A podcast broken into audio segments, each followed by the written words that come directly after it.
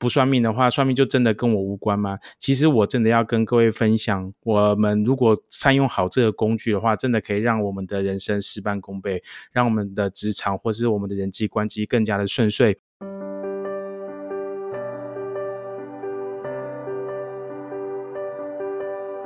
欢迎来到紫薇会客室，我们希望透过现代化与科学化的紫微斗数，经由学习与实践，解决我们人生中的大小事。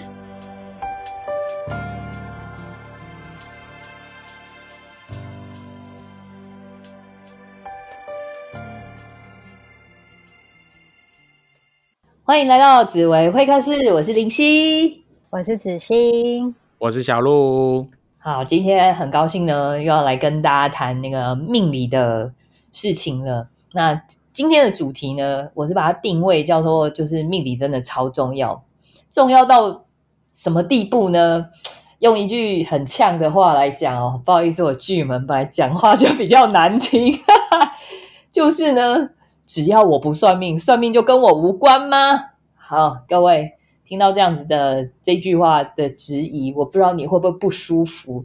但是呢，真的是我们咨询师的那个苦口婆心，今天就要来告诉大家，为什么这句话很奇怪。就是其实算命是真的跟人人都有关，而且其实人人都该学命理的。好，所以你如果没有注意到一些，嗯，怎么说命理上面。本来大家就已经知道的学问，你就会很容易踩雷哦。好，那我我就先来问问小鹿，你当初学了命理以后，你你你有你对你的生活有没有什么改变？你怎么样去？拿这个工具来帮助你。其实我们之前上在之前几集有聊过，就是我们为什么会入行嘛，对不对？最主要的原因，相信各位听众朋友应该也都记得，就是其实这命理的工具真的是帮助了我们很多。那话说回来，其实，在华人社会，当然命理这个这这一个职业，或者说这一件事情，其实真的是跟我们息息相关。不管是什么样的工具，风水的，还是八字，还是紫微斗数哦，还是东西方的，其实都是。跟我们的生活都非常非常贴近。那回到这次的主题，我们。不算命的话，算命就真的跟我无关吗？其实我真的要跟各位分享，我们如果善用好这个工具的话，真的可以让我们的人生事半功倍，让我们的职场或是我们的人际关系更加的顺遂。怎么说呢？当然，工具命理的工具有很多种。那我们今天就特别先聊聊紫微斗数这个工具。对我来说啦，紫微斗数它就是一个非常非常棒的一个人格特质分析的工具。它可以透过这张命盘，然后去了解我们跟十二个不同。的 EQ 面相来做互动，所以说，如果我们透过这张命盘，可以更了解自己的人格特质。自然而然，我们在去跟别人做互动的时候，其实就能够用更正确或是更精准的方式跟对方做互动。不管是在沟通上面，还是在那个工作的业务执行上面，其实都会有更好的一个发展跟行为哦。所以说，透过这些工具，反而是让自己找到一个人生更好一个捷径，才不会走了很多冤枉路，然后又一直砍掉重练，从头再开始，然后花了很多时间，却没有得到想要的回应跟报酬。对，因为那个小鹿七煞嘛，所以行动力比较强，愿意用各种实验来看看怎么样是最最佳策略，所以就会有这么语重心长的体会。那我相信很多七杀族命盘的人也会有，就是如果如果你们来学命理的话，到时候你们应该就是会会非常有共鸣啦。那再来就是我我也想问问子欣，因为子欣最近跟我聊天的时候啊。然后就会跟我讲说，哦，他真的是遇到那种什么相遇太早的案例。然后呢，每次每次遇到那种呢，都会觉得我好像救了他，但也没有真的救到他。然后觉得好感感觉好像还比当事人惆怅哎，到底是什么故事啊？子欣，好，然后我觉得哈，就是那个理性那一块交给七煞的小鹿来决定。那 女生嘛，就是一定要来聊聊感情这件事情哈。那我自己觉得哈，为什么要相遇太早？我觉得像前一阵子大 S 跟那个剧剧那个就是剧剧耶，剧剧耶，这是我们的库龙的故事。我觉得，然后他的故事，我觉得还蛮有那种，我觉得有那种正面的振奋力量。就是说，其实他们相遇的很早，可是那个相遇的很早的过程的的一个结果，就是让他们分开了嘛。然后就成为彼此心里头的一个遗憾。然后朱砂痣啊，不是吗？白月光。对，但我觉得，对，我觉得其实每一个人哦，其实所有的人，我觉得不管是阳性阴性，我们心里头可能都有一个那个人，对我们来说，他就是那个相遇太早的人。然后，当我们回头去看到大 S 的故事之后，就是我们不一定有那个缘分，或是那个勇气，或是那个机缘，让我们可以跟这个曾经相遇太早的人再再再续前缘。没有没有没有，我跟你说，我阴性的没有那个呃之前遗憾的那个人，没有没有没有。我要跟你区别一下。我是过去了，我觉得最棒的人。OK OK OK，你应该是因为老公在旁边吧？不是，没有，我真的是之前如果不 OK 的、脆心的，我就真的再也再也无法没有，就我我就他就没有办法在我心里有个位置了，你知道吗？对，可是。可是，就我，你知道，我们阴性人脆心的状态状态都是这样的，就所以就会很干净。应该是说，对你们来说是你们很，应该是说，可能对你们来说要断舍离没那么快，所以在断舍离的最后断舍离的时候，一定是经历了很多很多的苦头。对，那阳性的人哦，其实我们断舍离速度很快，所以我们的后悔，就你们的忍耐阈值没有那么高啊。对，所以我们的断舍，我们的后悔都是来自于我们断舍离之后。哦，所以我觉得可能 maybe 也许这种约的相遇太，因为呃，简就是有时候像我都觉得我相遇太晚，好好好烦哦，四十岁才认识，真的是。哦，好啦，也对啦。就举个例子，因为像比如说，我看那个谢霆锋跟张柏芝，其实他们也是一个很适合的命盘，可是他们相遇的时候在二十出头，二十五六岁的时候。所以最后呢，其实留下了一些些的，就是很难回头的遗憾。我觉得那是一个很可惜的事。所以，呃，我觉得如果换做就是假设，呃，我觉得也就是不带二十几岁或者十几岁都有可能相遇太早。但是随着年纪正渐长，三十几岁的我们一直在打掉重练吗？或者说一直在遇到相遇太早吗？还是说，可以自即日起，当我开始懂了命理之后，就像回到刚刚林夕说的，我觉得我们相遇的太晚，我觉得这时候遇到你就是对的人了，也就是我们可以不要再继续创造彼此的遗憾。那我觉得这个是，我觉得对命理来说，我觉得很棒的一件事。那我举我举一个案例好了，这个案例是之前来找我咨询的一个领导型的男生。那领导型的男生哦，有个特质，就他认为说。All in control，所有事情都只要是我控扛 control 好我自己，一切都搞定。当时他遇到一个开创型的女生，两个就是天雷勾动地火，甚至两个都已经要步入结婚礼堂了，就是那个结婚的日子都已经定了。然后呢，喜宴就是包括那个呃什么时候办喜宴那些都定了哦，都已经确定好时间了哦。OK，那可是这个时候他还是来找到我。那可是当他来找到我的时候，一定是遇到一个问题，就是一定是两个人相处上遇到的问题了。可是这时候的他都认为说，一来是他觉得呃结婚在即，他很怕说，当我如果告诉他们两个不适合的时候，那到底要不要结婚？所以他为了避免就是可能产生这个情况。所以呢，他都一直不给我女生的命盘。哇塞，理论上自己也都来找你了，就是有问题的啦。对啊，就是因为所谓的合婚啊，其实是要两个人的命盘放在一起。那当然，我觉得有一个可能是因为大家传统真的都是因为大部分命老师都是都是比较讲坏不讲好，所以他其实遇到了问题了。可是当他来找我的时候，他真的也很怕听到坏，所以他哎，对对对，我觉得要跟各位听众朋友。强调一下，我们我们这几个就是我们我们走的是科技紫薇这边不塞的命理时候，我跟你讲，我们在帮你们合婚的时候，不会叫你们要拆散啦，除非你本来就带着有拆散的心理准备来问我说是不是应该拆散，好，不然我们不会乱拆散，我们会我们的合婚是怎么样相处才会合，好不好？大家还是要抱健康的心态，才不会就是不知不觉踩了雷。这也是我们今天为什么要录这一集哦。对不起，那那那个子欣，我们的故事继续。OK，所以也就是说，因为他就会怕说，哎，都已经结婚在即，如果他听到不好怎么办？所以他就不敢把女生的命盘给我看。他就认为说，只要我看过他的命盘，我就会知道有没有问题。那没有问题就是没有问题，或是他觉得只要能够把问题控制在他自己的身上就好了。所以，即便都已经要走准备合婚了，他还是就是他还是不敢给我看。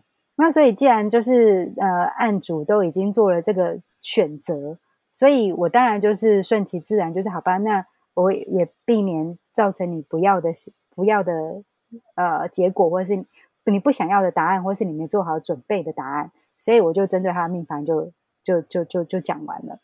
那当然，最后也就是。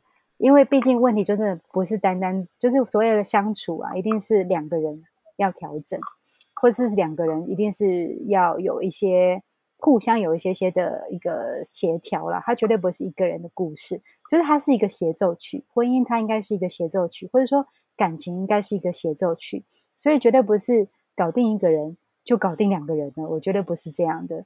那当然，最后我觉得很到最后，他们还是。没有继续步入礼堂，然后就造成了一个，我觉得是一个很大的遗憾。那但对领导型的男生来说，一一朝被蛇咬，十年怕草绳，所以他其实有很长一段时间，他都不敢再靠近爱情，或甚至说，下次他遇到开创型的女生，他第一个音躲得远远的。也就是说，他会因为一个错误的经验值。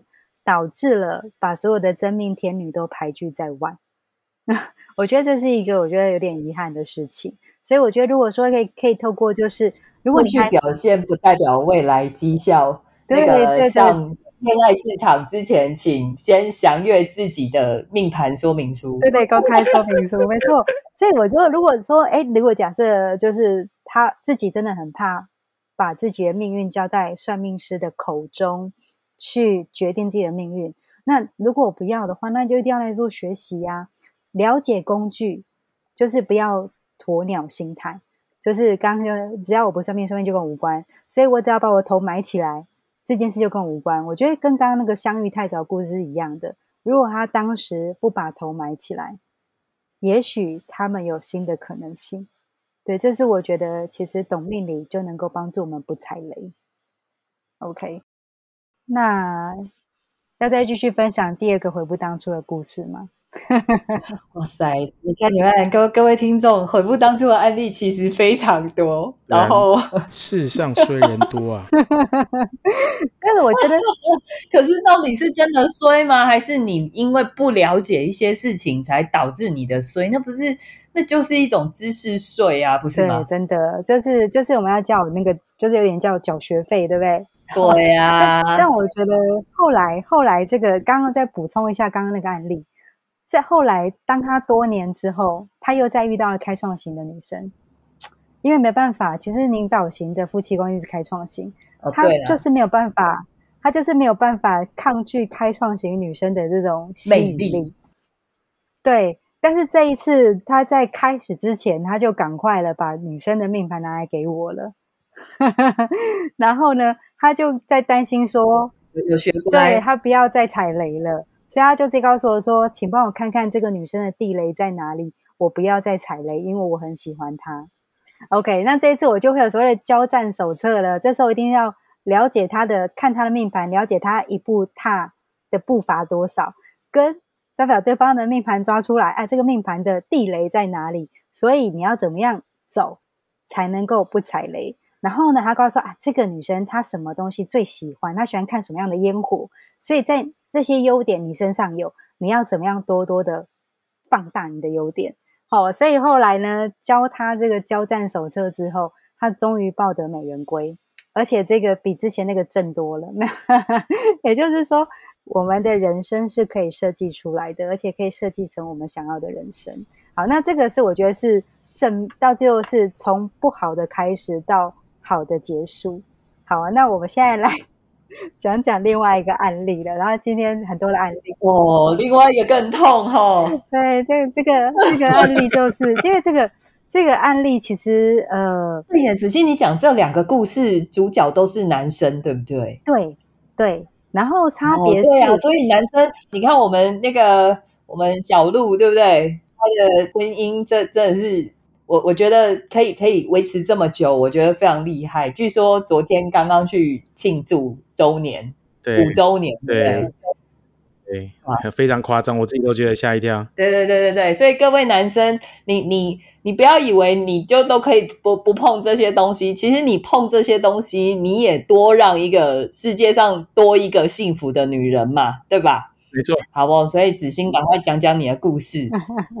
OK，那我觉得就是我觉得其实真的就是，其实你算其实不算命，算命就跟你无关这件事是错的。因为说真的，很多人都讲说，呃，为什么算命都说过去很准，说未来不准？那既然他能够大家都这样讲，对不对？所以表示算命他算过去真的很准。那如果明明就很准，为什么你要让这些遗憾它就是一定要发生呢？哈，好，那我来讲讲这个这个另外一个遗憾的故事。那这个遗憾的故事呢，其实呃，他来找我的时候，其实是已经是第二段婚姻了。然后第二段婚姻，他其实遇到了很大的一个一个瓶颈。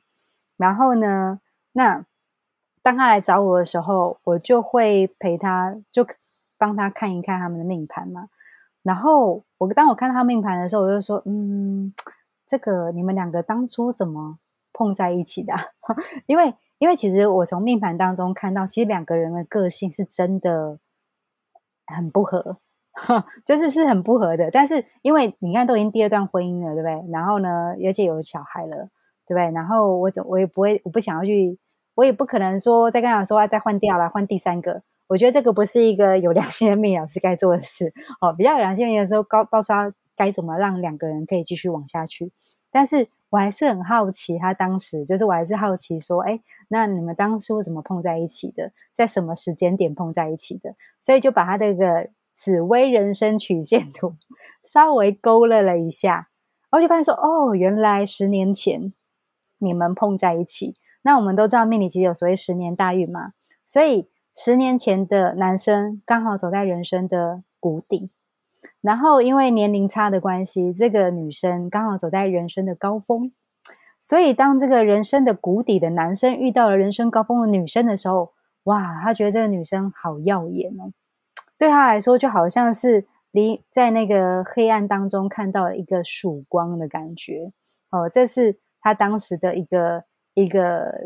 当时他们相遇的时候的那种惊心动魄、扣人心弦的故事，真的是隆重登场哈、就是一个 super star 的概念，super star 照在那个那个探照灯在那女生身上。那这时候呢，可是这男生当时其实有一段婚姻，在婚姻的状态中，而且其实在跟前妻感情是还不错，就是其实是很稳定的，然后彼此相知相惜，或是相濡以沫，某些程度上是。个性上是很相合的，而且当时的两个也是有有孩子啊。那可是，所以当他在那个犹豫不决的过程当中，他就去找了不是命理老师的命理老师，就是不是我们同一个产业别的一个老师啦，哈，也是老师等级，但是就不是我们这个不一样的老师。他就去找想要听听老师的意见。那那个老师的方式是，他们毕竟不是命理老师，所以他们没有命盘嘛，然后所以他就是。就会开始开始跟他聊天啊，聊他的目前状况，怎么看到他等等等，就是开始帮把他把故事勾勒的更清楚。OK，所以呢，到最后就是他给了那个老师给了这个男生一个结论，就是啊，你就是爱上他了。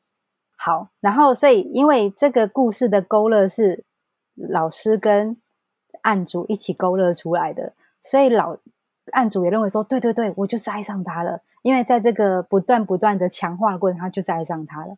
好，所以他的做法，因为他是一个阳性的，但是他是开创型的，所以他行动力很旺盛，立马回去跟他的老前妻说：“谢谢你曾经陪过我，但是我很抱歉，我爱上了另外一个人。”所以呢，他就跟前妻 say goodbye。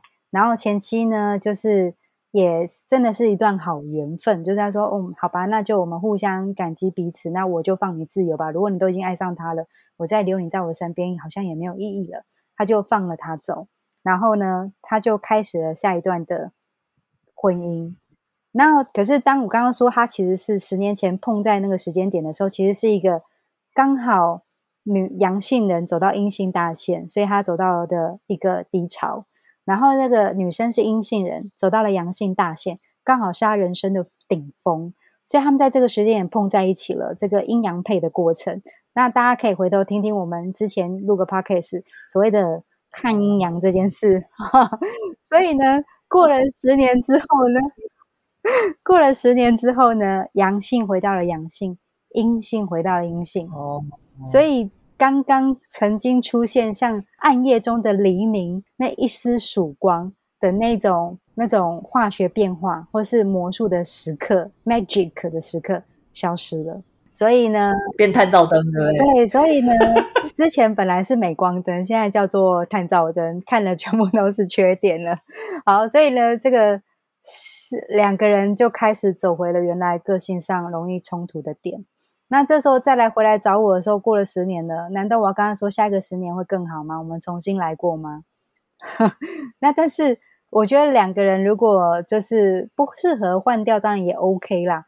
只是说孩子何其无辜，对不对？那二来下一个真的就会更好吗？哦，如果有些功课是你这个时候得要完全修好的，其实你没有把它修好，下一个也不见得会更好啊。对，所以到最后，当然的结果就是通常都是一样糟。对，所以最后的结果就是，那我们就只能想办法让这个人，就是呃，想办法让他变成对的人啊，找到一个相处的模式。那当然就是这个刚刚讲到的啊，已经是有点无力回天了，只能够接受，然后跟想办法，对不对？那我觉得这也是另外一个，我觉得就比较没那么开心的案例啦，因为他有很多很多。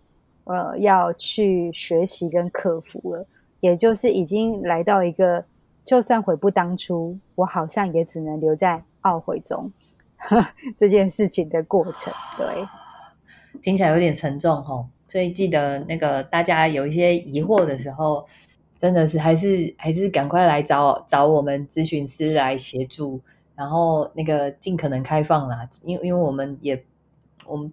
我们出发点就是希望可以协协助各位嘛，所以才会来录制这个 podcast，也让各位知道可以怎么使用我们这样哈。然后那接下来，对啊，那我们子欣刚刚分享了很多故事，对不对？那呃，因为子欣刚刚有讲到一个紫微人生曲线图，那我们的发明者其实是我们的小鹿。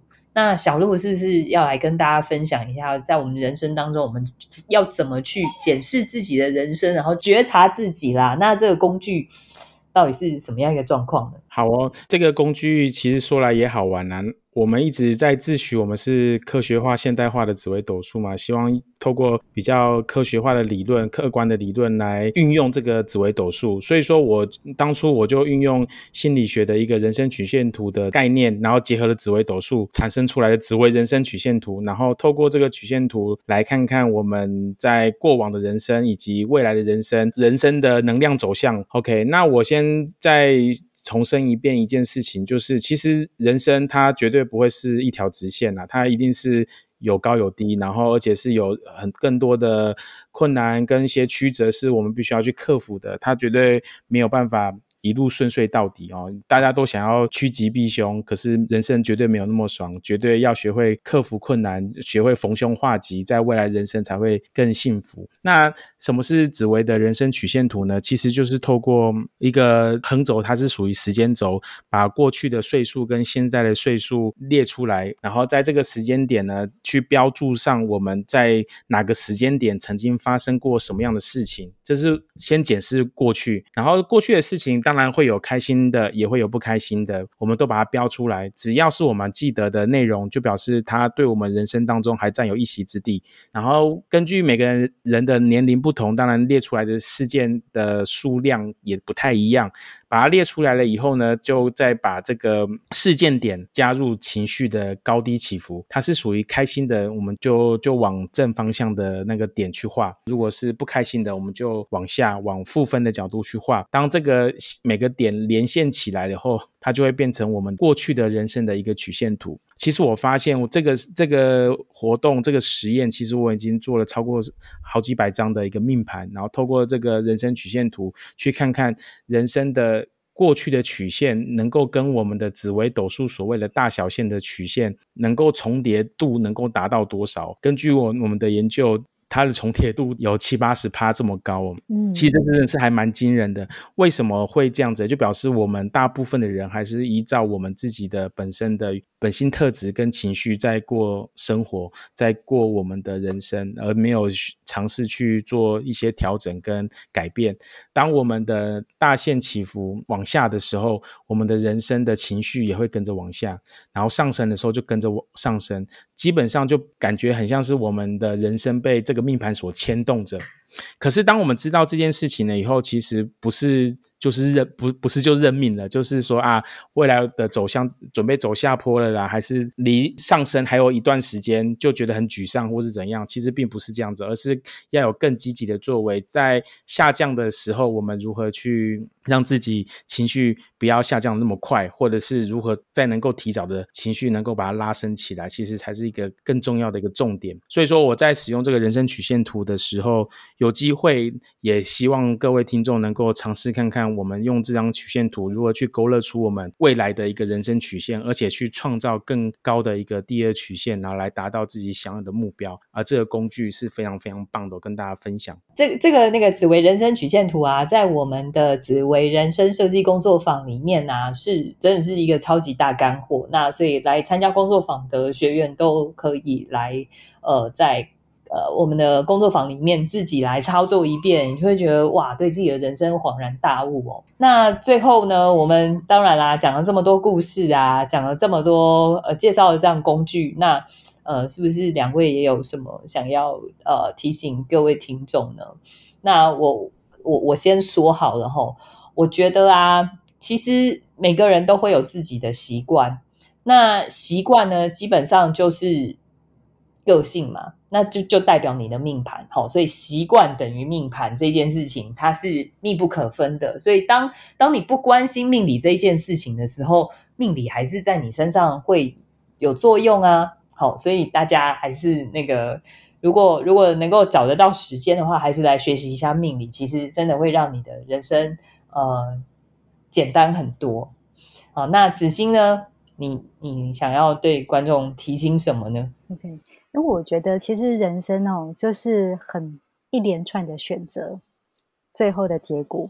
那所以这个选择不单单是爱情，事业也是啊。哈，可能也许我们的出生那个当下我们无法选择，可是当我们开始有意识的时候，它其实就是一连串的选择，包括选择什么样的科系，选择什么样的工作，那要不要换工作？好，然后跟要不要换科系，或者是。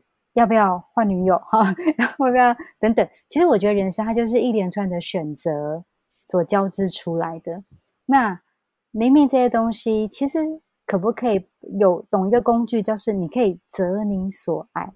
其实很多时候啊，我们都之所以无法接受结果的原因，是因为我们当初做选择的时候，其实用的不是思考过后的结果，用的是。感性或是冲动后的冲动后下的决定，比如说，就是一气之下就跟老板提辞呈，后来才发现，开始找工作之后，发现说，哇，原来景气这么不好，工作这么难找。其实很多会让我们觉得后悔的事情，都是因为当下我们让情绪凌驾了一切。那我觉得情绪不用去压抑，但是我们必须要找到一个跟情绪和解的方式，或是沟通的方式。那我觉得紫微命盘它就是一个你的情绪命盘，或是你的情绪密码。所以借由这个了解你的紫微命盘，其实你在了解你的情绪起伏，就好像刚刚讲到紫微人生曲线图一样。所以当你了解你的情绪起伏的时候，你可以透过更理性的方式跟你的情绪达成一个共识。所以当我做出的选择之后，它可能会来得更让人接受。所以，当未来有一天我们到最后我们只能爱你所择的时候，这个时候你的爱就不会这么勉强。所以，我觉得命理就是一个帮助我们做出更好的选择，或是做出更适合自己的选择，又或者说做出一个未来自己比较不会后悔的选择的一个工具。所以，嗯，不要有那么多的悔不当初啊。那我觉得这这个，我觉得是命理很。正面的意义啦，就是这个东西，Google Map 是你出生的时候就带着。那与其逃避不去认识它，不如学会跟它和平相处，或找到工具，或是找到一些方式驾驭它。我觉得这是更好的。没错，没错。好哦，那小鹿呢？你有什么想要提醒听众的呢？其实就像我们这集的题目，或者是我们这次的主题的说法，其实很接近哦。虽然说好像好像听起来我不算命，算命就跟我无关，就好像如果 我我我只要待待在家里开冷气，那个世界的地球暖化就跟我无关，这个概念很像哦。就算是 我好像你没有遇到这件事情，可是它确实实际就在就是在发生，所以我觉得与其就放着。不管他，倒不如去好好的认识他。就像子欣跟林夕两位都是从金融背景出身的，就可以知道嘛。如果都有听过一句话，理不理财，财不理你嘛，其实就是这个概念。命不理算命的话，那如果命理那个的它的好处，我们都没办法使用的话，就很可惜。我们有一句话嘛，就是说算命是为了要知命，可是知命是为了要造命。可是很多人。算命以后就认命了，然后就认着自己的特质或自己的原生的这个这个个性，就去直接做互动跟应对，自然而然容易产生一些宿命，或者是说一些根本性的一些问题，因为那是一个人的习惯，所以说我们才要学习调整嘛，学习做转换，学习做改变，那这些都是也必须靠学习而来的。所以我希望我我我最后我希望。跟各位听众朋友分享，就是其实真如果大家都想要好命，可是好命绝对不会是算命算来的，而是靠学习而学来的。要先了解自己是什么样的人格特质了以后，去做些调整，去做这些学习，然后去做一些跟别人的不同的互动，自然而然我们就可以拥有。一个好的人生，一个好的命运，人生不会有白走的冤枉路了。只要我们学习调整，去把这些过往发生的事情变成未来成长的养分，我们都可以成为一个很棒的人生。没错，没错。所以学习命理只是开始哦，不是学完了就坐在那边，然后你的人生就不一样，不是哦，是真的要去呃，有有很多很多事情要面对，但是你会知道，你你有一个工具可以协助你。好哦，那我们今天的内容就到这边，感谢各位的收听，我们下次再见喽，拜拜，拜拜，我们下次再见，拜拜。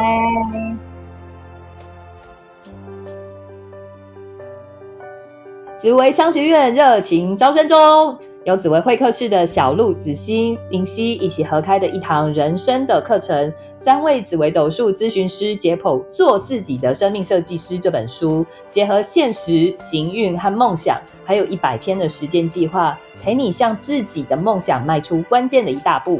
我们八月二十七号和九月三号两个周六将在台北跟各位一起逐梦哦。详情请见脸书粉丝页紫薇商学院，或是本集资讯栏。